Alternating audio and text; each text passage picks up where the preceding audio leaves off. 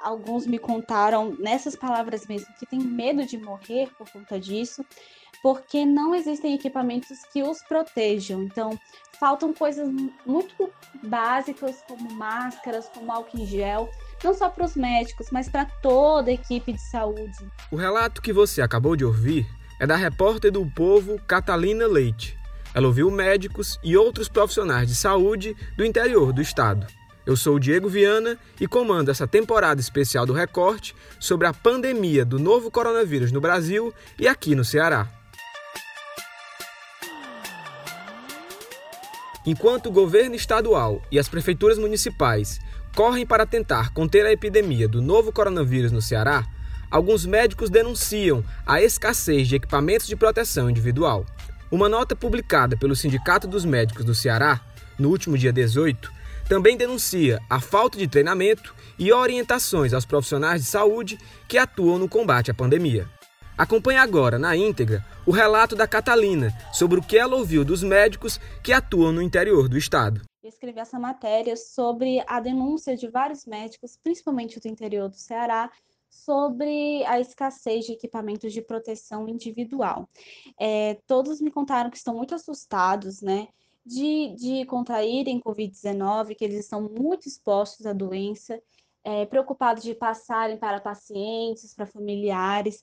Alguns me contaram nessas palavras mesmo que têm medo de morrer por conta disso, porque não existem equipamentos que os protejam. Então, faltam coisas muito básicas como máscaras, como álcool em gel, não só para os médicos, mas para toda a equipe de saúde, é, motoristas, enfermeiros, técnicos de enfermagem, assistentes, a própria parte do atendimento, é, da, de serviços gerais. Então, é toda uma, uma categoria de profissionais de saúde que estão muito desprotegidos é, durante esse atendimento aí da pandemia do Covid-19 o Sindicato dos Médicos lançou uma nota na última sexta-feira comentando que diariamente eles estão recebendo, em média, 20 denúncias de médicos pela ausência de equipamentos de segurança, por não terem, enfim, nenhum tipo de proteção durante, enquanto eles atuam, né, como médicos.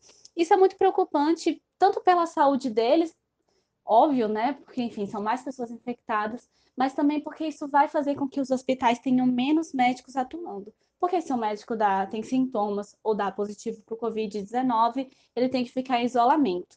Para o interior, isso é mais pesado ainda, considerando que a gente tem postos de saúde que só tem um médico que atua especificamente naquele local. Então, é um município todo que sofreria com isso, né?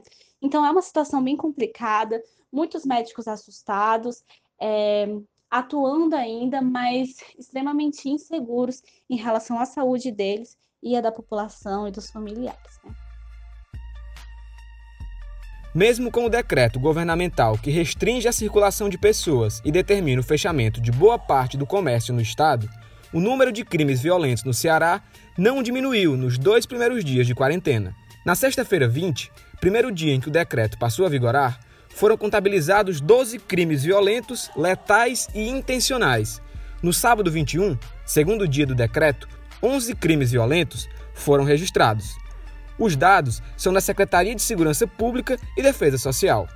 Até o momento, os registros só contabilizam os crimes ocorridos nos dois primeiros dias de quarentena. Portanto, essas estatísticas podem ser alteradas. Para falar mais sobre esse assunto, eu ouvi o Lucas Barbosa, repórter de cidades do Povo. Havia muito essa ideia de que o isolamento social pudesse reduzir o número de homicídios já que haveria menos pessoas circulando nas ruas, ou então, pelo contrário, se afetando alguns serviços públicos, eh, poderia acabar favorecendo a incidência de crimes. Mas, por enquanto, claro que o recorte é muito pequeno, são apenas dois dias disponíveis, estatísticas disponíveis. Eh, por enquanto, não se viu nenhuma variação. Né? O decreto governamental foi na quinta-feira, dia 19. Na sexta-feira foram 12 assassinatos, um dia depois e no sábado 11, né, que é o último dia com estatísticas disponíveis. Sendo que a média diária de assassinatos este ano é justamente de 11,9 assassinatos por dia, então segue nessa faixa sem alteração. Né? Outra coisa que chama a atenção nos números, é, somente está disponível até o dia 21, como eu falei, é, é que março, mesmo ainda não tendo acabado, já registra mais homicídios que março do ano passado. Esse ano já foram 247 assassinatos, enquanto em todo o mês do ano passado foram 191.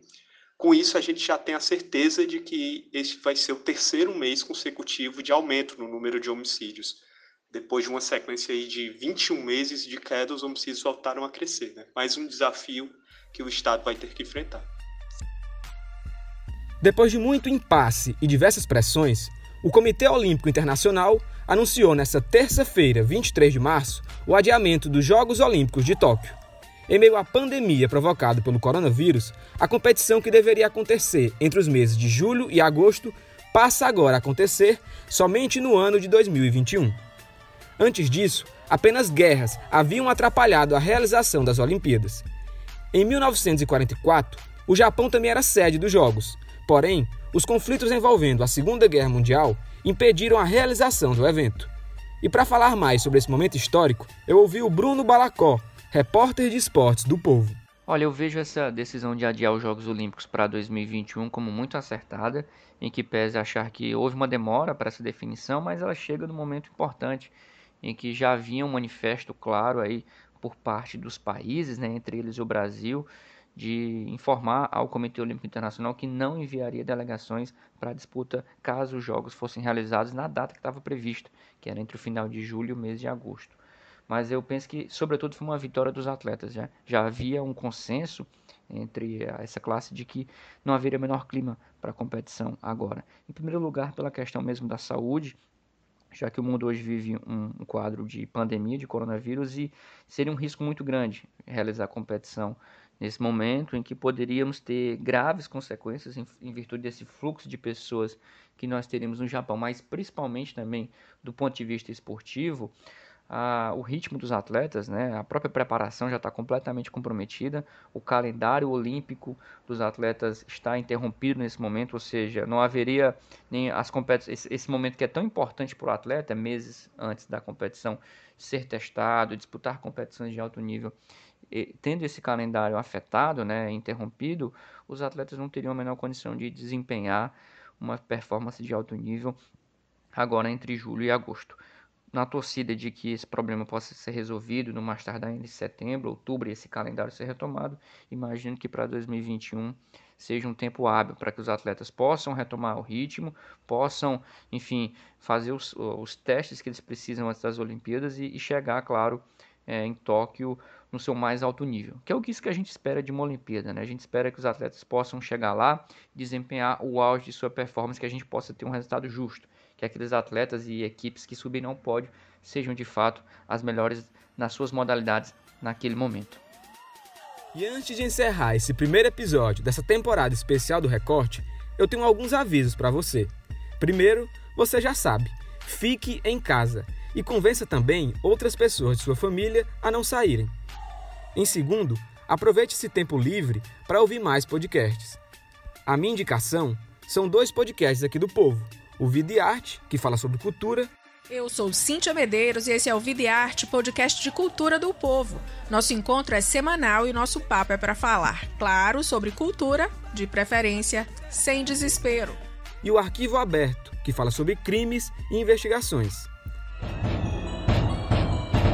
Olá, eu sou o Diego Viana, seja bem-vindo ao podcast Arquivo Aberto.